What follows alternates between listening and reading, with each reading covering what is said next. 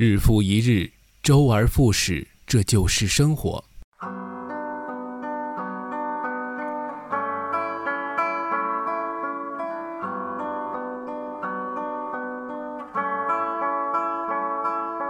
而音乐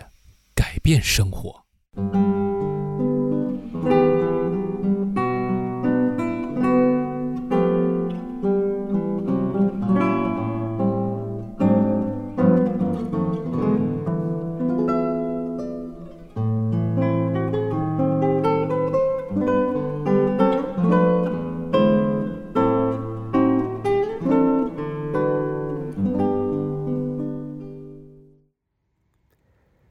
天方乐坛的听友们，大家好，我是张浩晨，感谢大家对我以及我的新书《演奏之外》的关注。天方乐坛，我是顾超。那最近呢，钢琴家张浩晨他推出了自己的一本新书，啊，这本书的标题呢叫做《演奏之外》。音乐家呢用演奏来说话是自然的，在演奏之外，他还能说些什么呢？尤其是当他说到音乐的时候。二零二一年呢，我和张浩晨在呃线下呢有一个呃问答的活动。那么在这个面对记者的这个活动当中呢，张浩晨谈到了他对于李斯特、舒伯特等等啊他的这一轮巡演当中所选择的曲目的一些思考。那同时呢，呃也聊到了他自己呃在投身演奏的时候的一些状态。所以在今天呢，我们再重新听这个对话，或许呢能够。回答很多关于演奏内外的问题，好吧？那我们就一起来听听当时的这个实况录音。好，那么今天呢，其实很简单，我们也就单刀直入进入这个主主题啊，主要是其实是聊曲目，因为大家可能会比较想知道的是浩辰对于这曲目的一些想法。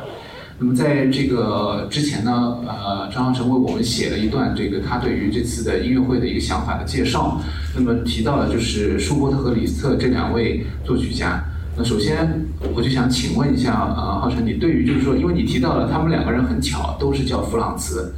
啊，这是一个翻译上的一个结果啊。最初选择这两个曲作曲家的作品作为一个组合是怎么考虑的呢？最先其实首先是因为今年是李斯特诞辰二百一十周年，所以有很多的呃演出方呃呃也呃跟我。通过经纪公司说，哎，能否谈一些关于李斯特的曲目？呃，那我首先想到的就是他的超级练习曲全套。这个作为呃李斯特可以说是，也不是李斯特吧，是钢琴技巧史上，呃，我觉得是一个集大成之作。嗯，当然各种各样的练习曲，拉法尼诺夫，呃，这个肖邦，嗯，斯克里亚宾都有很多很多，呃，李盖蒂。但是，在我看来，嗯，针对于技巧以及针对于技巧它能指向的各种更高的、更超越的含义，在这个方面没有什么比没有什么作曲家比李斯特挖掘的更彻底。嗯，嗯，有一个有意思的一点就是，呃，其实很多的呃这个超级练习曲，呃。很多的主题和旋律是他在十六七岁的时候大概就已经构思成的，嗯，这个大家可能呃很很少人知道呃这个事实，嗯，我们可以去翻看李斯特所有超级恋曲的手稿，我们发现他有很多很多的手稿，一开始的时候是非常非常简单的，然后之后他会变各种各样的东西，但在过了这个二三十年的呃时间当中，几乎旋律没有变过。基本上和声肢体没有变过，变的是什么呢？变的就是各种各样的所谓的技巧。那他为什么要去改善这些技巧？是因为想把它变得更难吗？呃，其实不是。我们会发现当中有一些版本不是现在我们看到的定版，当中有些版本技巧比这个还要难，更恐怖。如果我们翻看这些不同的技巧的呃版本，最后我们会发现一个规律，就是说，实际上李斯特最终想找的不是技巧。不是要炫技，而是怎么能够体现出呃最特别的、最独特的乐器能体现出的音响色彩、音响效果。这个音响效果可以指向各种各样的人文的想象，以及诗意性的一种铺展。呃，所以我觉得这个其实是超级练习曲的一个它的一个终极的目标。我们其实发现李斯特这样的超级练习曲是一个非常典型的一个案例，但这样的案例在李斯特的别的曲目当中大大小小都都呃，我们能发现完全类似，就是它很多的旋律都是很早时候就写出来的，那些旋律其实单看它们的旋律本身的呃特质和内涵，其实没什么太太重要的。甚至可以说，去掉了里面的那些音响色彩，其实是很普通的旋律。嗯，呃，大家知道超级练习曲的很有名的一首叫《鬼火》，啊，有有非常精灵般的想象，在当时是非常先锋的作品。但实际上，你看他十六岁的手稿，十十五六岁，对，基本上把那个旋律拿出来是一模一样的旋律，但是你会发现简直像儿歌一样。但李策最后把它变成了《鬼火》。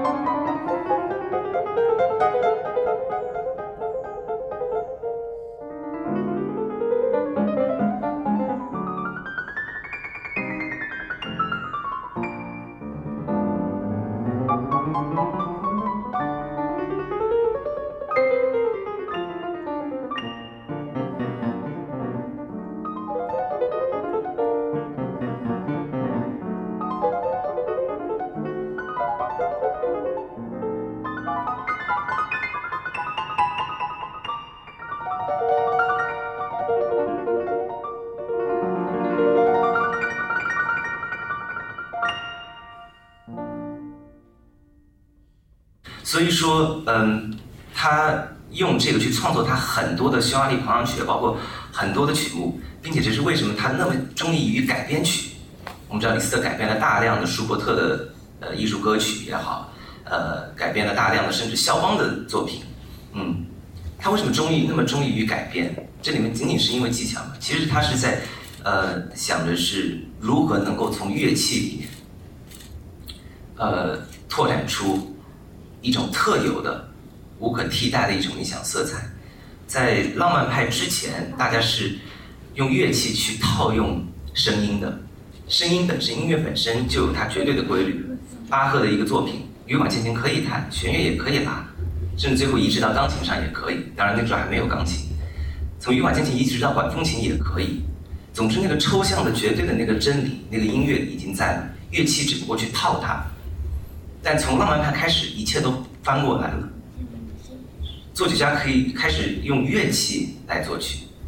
这个曲子只适合这个乐器。呃，而这一点上，没有谁比李斯特做的更彻底。即便是肖邦，即便是舒曼，开始用乐器，嗯，在所谓的我们的纯音乐的外表之之上，嗯，开展出一些乐器特有的音色。但是，几乎只有李斯特是绝对的以乐器的色彩为主体来创作他的音乐的，嗯，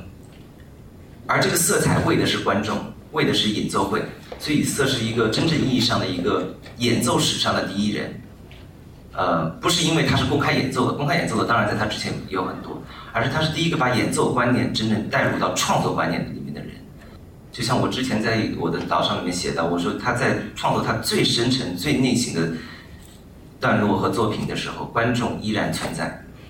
他永远有一个对象，那个对象不是一个人，不是两个人，不是他心中的爱情，而是一大片的观众。所以在这一点上，嗯，他的先锋性是他无可取代的地位在音乐史上，而不是他的炫技。因为李斯特经常被弹坏掉，就是被大多数人弹的就是，呃，要么就是他的炫技也好，要么就是呃那样一个经典的形象，他作为像花花公子一样，然后无数女女孩子拜倒在他的。这个呃高大英俊的形象面前，是这样一种符号，但其实这个符号呃背后恰恰大家忽略了什么才是李斯特真正想在音乐里面做的，嗯嗯，不是为了难而难，不是为了炫而炫，对，所以我觉得这个呃李斯特的超级练习曲就是这样这么一部作品，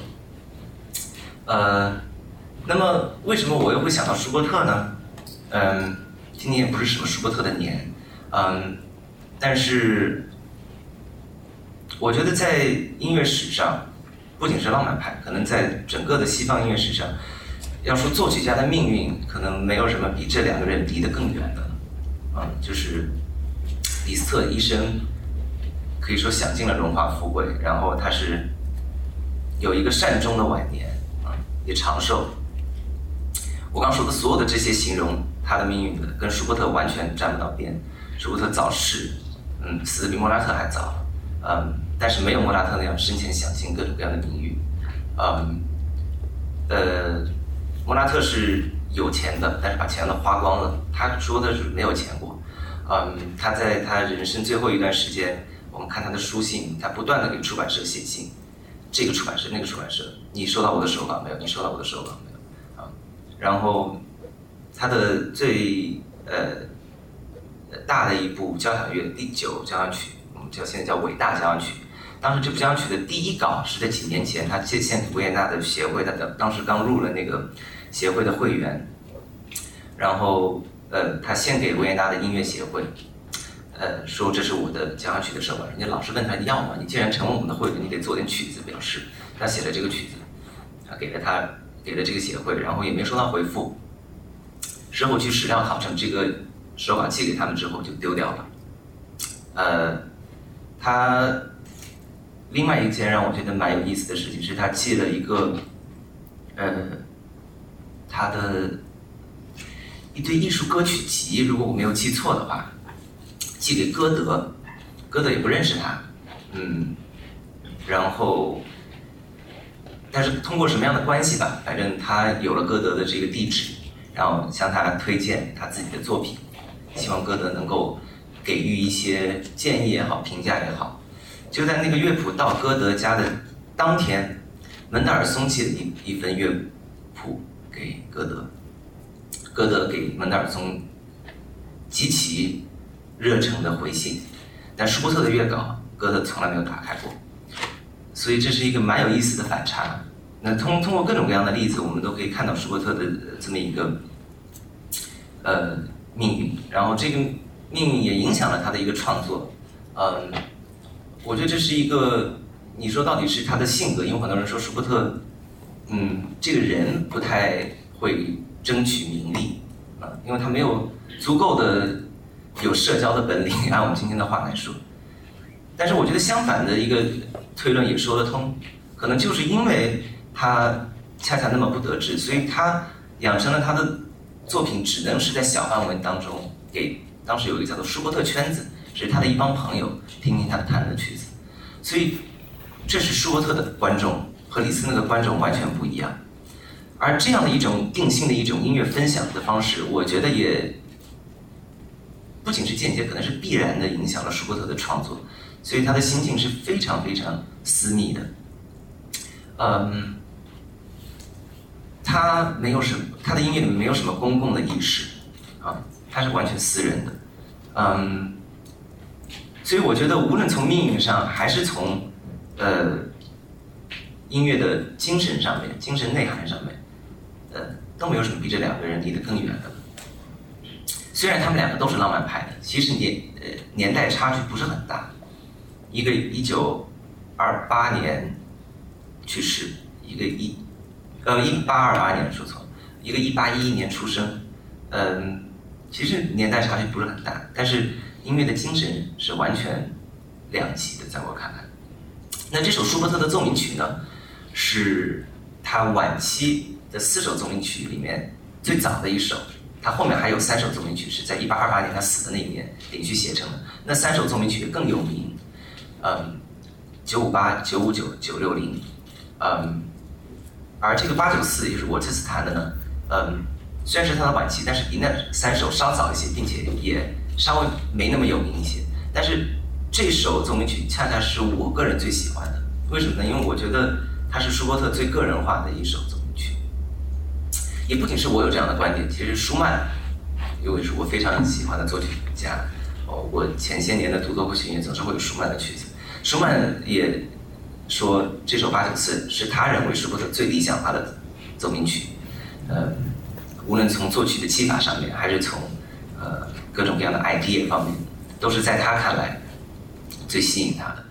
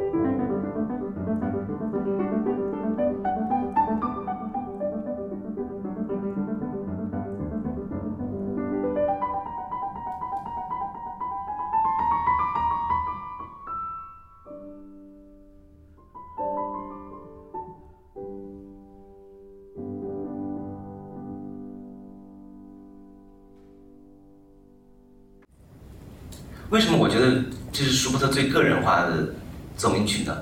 这可能要讲到舒伯特的和当时那个历史语境。舒伯特是一个在古典和浪漫之间的一个人。嗯，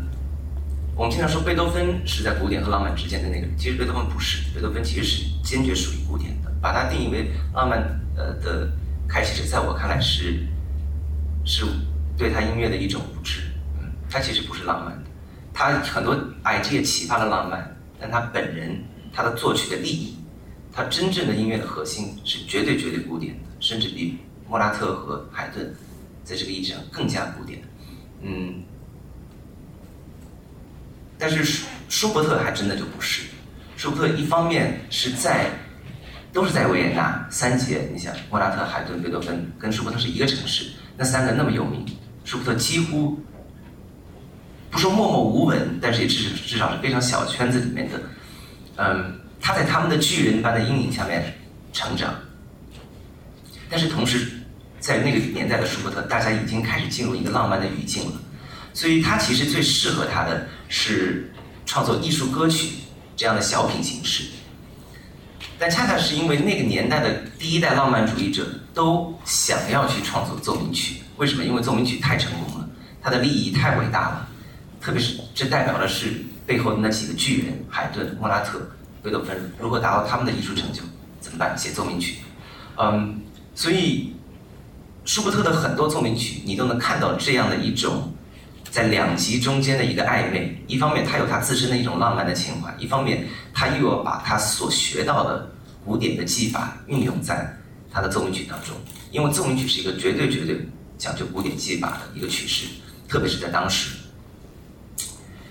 所以你能在很多时候看到舒伯特的，包括在他更晚期的那三首奏鸣曲里面，即便那么的私人，但你依旧能看到有些地方有明显的贝多芬的影响，可能有更早的莫扎特或者海顿的影响，但是影响更明显的是离他最近的贝多芬。贝多芬就在他前一年死，啊，嗯，但只有在这首八九四里面，在我看来啊，我几乎看到的只有舒伯特自己，完完全全的自言自语。嗯，最纯粹的一个一些表露，看他他的第四乐章中曲，就是很轻很轻的就结尾了。嗯，即便在他的九五八、九五九、九六零里面，你还能看到，就是明明其实舒伯特在我看来，在他最自然的语境里面，并非需要很宏大的结尾，但是为了奏鸣曲这个形式的需要，他会安上一个宏大的结尾。某种程度上，他还是受制于那些巨人的影响、古典的影响。但是在九八九四里面没有，这个原因很奇怪，我也不知道。但是他就是在这部奏鸣曲里面，很天然的只是做他自己，同时又能够让这样的一种浪漫的一种自自我，奇迹般的融合在奏鸣曲这样一个古典形式里。所以舒曼才会说，这是无论从形式还是从 idea 上面最完美的一部舒伯特奏鸣曲。我相信是出于这个原因，那也是出于这个原因，我想。演奏这部作品，嗯，对，差不多就是这样。已经不为我们把这个这次的曲目，呃，做了非常，嗯，比如说全面的一个考量。当然，我我想就是再进一步说的话，就是因为刚才你提到这两部最重要的这次音乐会的这两部作品上下半场，呃，其实我发现都是很巧，他们俩其实是同年的作品。怎么说同年呢？就是说，呃，这个曲子是。舒伯特的奏鸣曲是一八二六年写的，然后呢，一八二六年的时候，李斯特十五岁的时候开始写超恋，所以就是正好，就是他们其实有一些同时代的感觉。那个时候等于是二十八岁，但是快要去世的舒伯特和十五岁刚刚开始呃成名的这个李斯特两个人，其实在同一个时间段有这样两个作品，但是他们的作品的利益和他们的效果都是完全反向的。那么进一步呢，就想说，就是说，其实现场的观众可能他们没有了解这些作品背后的故事的情况下，他们听到这些曲子，你是不是也会考虑到他们的听觉感受，去选择了一个非常具有反差的这两个作曲家的作品？从演奏效果上来说，呃，从演奏效果上来说，其实我更想做的就是体现每一个作品的。因为反差已经存在了，这是两个作曲家两个作品赋予的，所以我只是想要去尽力的呈现每部作品在我看来的实质，嗯，在我看来那个最纯粹的那个作品应该表现的，呃，至于反差呢，我相信，嗯，观众自然能够感觉到，我希望是这样，嗯，至于观众会怎么样 react，对对这个反差会报以什么样的反馈，这个我觉得每一个人。呃都可能有不一样的答案。有些人可能会，嗯，就是习惯于或者喜欢这样一种截然不同的对立。那有些人可能会从对立里面找出某种关联，觉得哎，虽然他们不一样，但是我可能听到了什么，让我觉得，哎，这两个人之间还是有某种一种隐在的联系。这个东西，我觉得交给交给观众，对，也我觉得作为演奏者，我只是想体现两部作品他们自己的各自不同的内涵。然后就是说，刚才你提到了这个贝多芬，其实这个也是我比较在意的一点，因为贝多芬其实是对这两位作曲家都有，当然对所有后面的大作曲家都有很深的影响。呃，前面其实呃你提到了，就是舒伯特的这一部八九四，他其实受到贝多芬的影响是比较少的，更多他他个人化的这个独语的这种气质。我觉得这这个是我们可能很多人可以通过你的语言再加上对照演奏可以感受到的，而且很。很有意思的就是说，贝多芬的一些写过很多钢琴奏鸣曲也是 G 大调的，但是和舒伯特的这个 G 大调就是也是差别很大。贝多芬往往一写到 G 大调就非常的短小、精炼、轻盈，然后而且有很多发展性的这种乐思，他希望去探索一些新的写法或者语汇。比如说他第十六那个 OB 三十一之一的这首就是很很明显。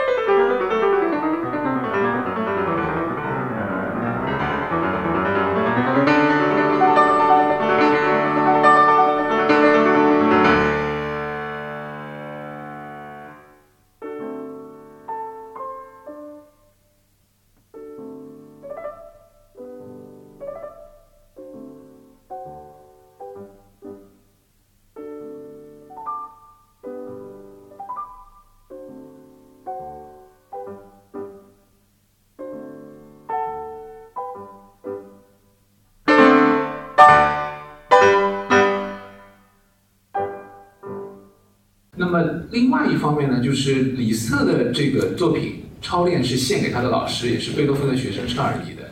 好像也跟贝多芬有点关联。你你怎么看？就是说这个之间的一种关系？嗯，或者说它是以一种什么样的呃存在来连接，就是贝多芬、车尔尼、李斯特这条脉络？想到贝多芬的影响，某种程度上，整个浪漫派吧，我觉得都没有办法从贝多芬的阴影里面跳出来。啊，最明显的例子其实还不是李斯特和舒伯特，最明显的当然是瓦格纳和这个勃拉姆斯。嗯，而且可以从同一部作品，比如说《杯酒》，瓦格纳看到是这个样子，对吧？有了他的一个乐曲的概念。呃，很多时候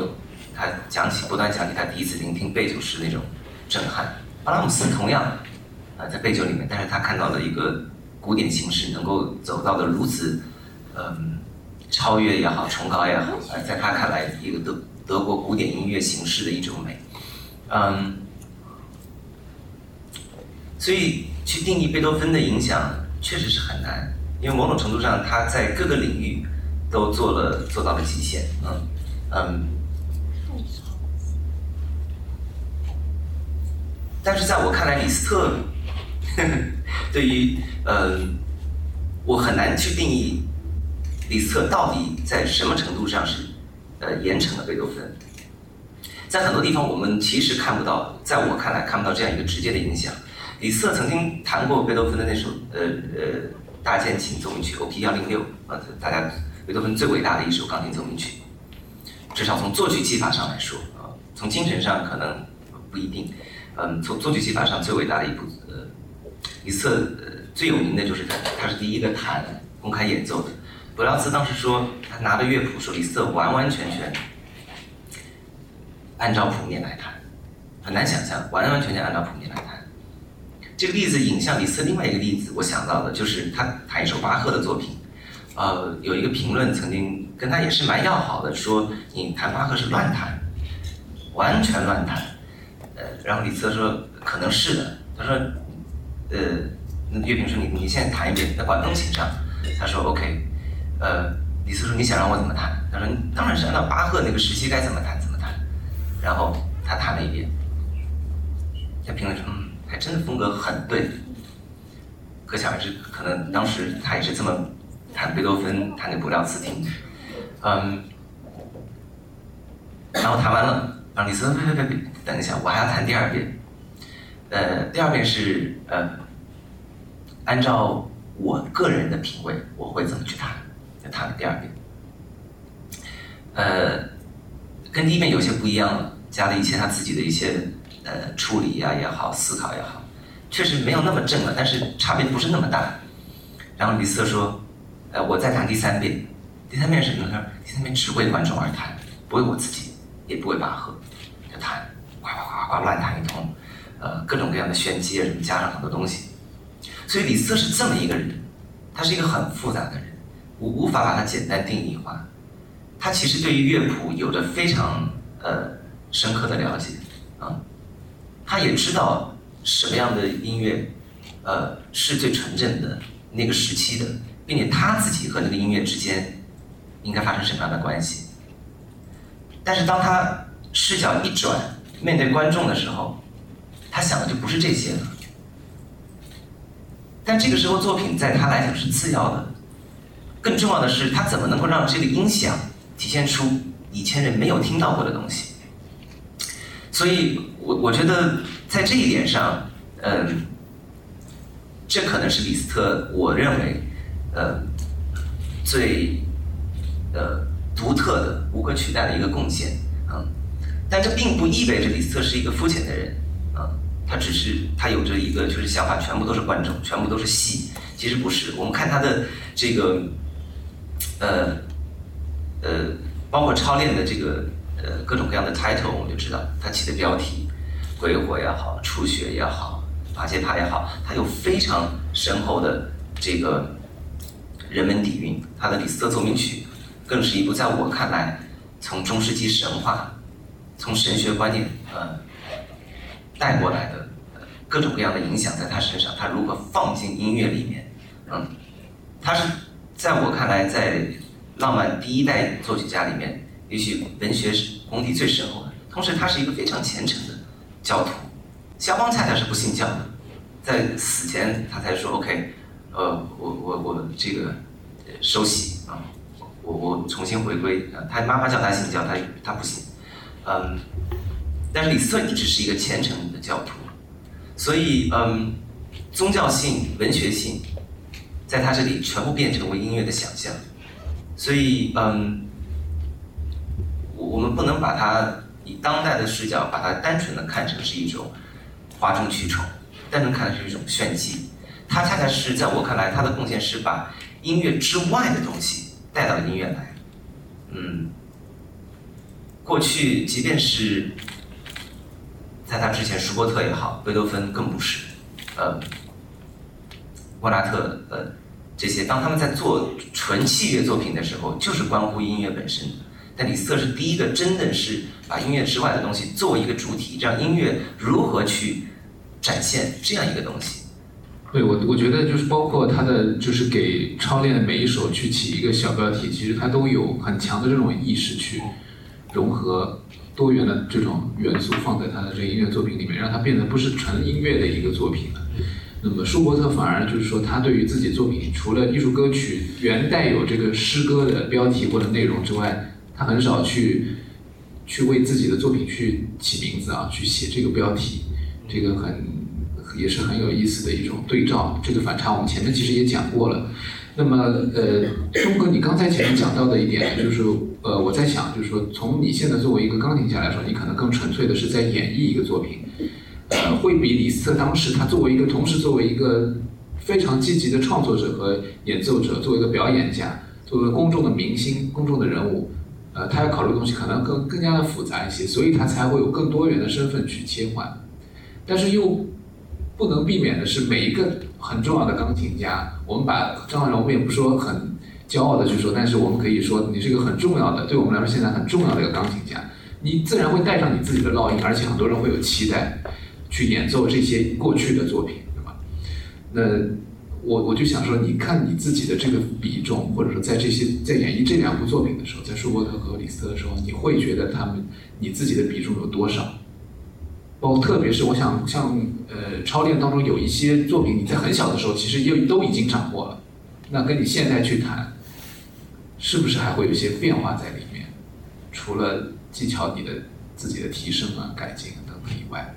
还有很多想法上的东西会不会有些变化？你自己怎么投身自己进去？在这些作品里面呢，嗯，想法肯定会有变化，但问题是我也记不得我以前是怎么想的。嗯，肯定会有变化。每每，我觉得音乐的一个一个魅力就在于，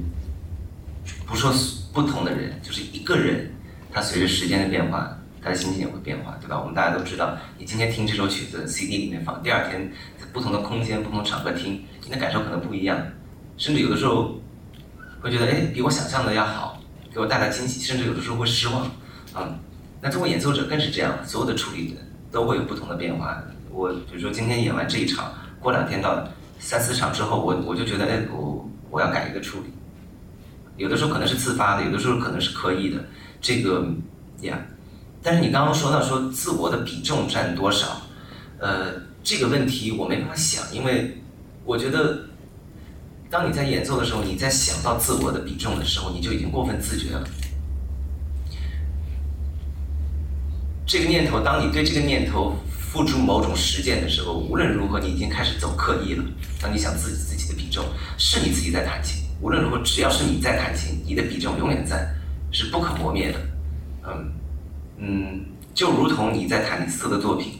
舒伯特的作品，舒伯特作品，只要是你弹的是舒伯特，舒伯特就是不可磨灭的。这两者都是存在的，所以如何定义这个比重？呃，我觉得这个东西是它是神秘的，对演奏者自己，对听众也是，嗯，都是神秘的体验。我没办法说这个声音下去，我得到的某一种呃共鸣，这里面有多少是这个作品这几个音，有多少是因为这是我弹的。嗯，对，但是好在这个东西没分得清楚，分得清楚 就没意思了。所以还是投身在这个音乐里面，就能够展现出你自己的这个想法啊，此时此刻的想法。音乐家用自己的舞台表演，用自己的作品来说话，毫无疑问，这是他们直接表达自己的思想情感最好的方式。在音乐的内外，其实道出的都是音乐家的精神生活。所以，如果你对张浩辰的演奏感兴趣，不妨去看看他的书。那些演奏之外的，无论是播客也好，还是书本也好，或许不能直接的帮助你进入到音乐，但也无妨去以另一个视角，找到一个更好的切入点，再去重新审视你或许不太明白的那些。古典音乐的作品。好了，这就是今天的天方乐坛，我们下期接着聊。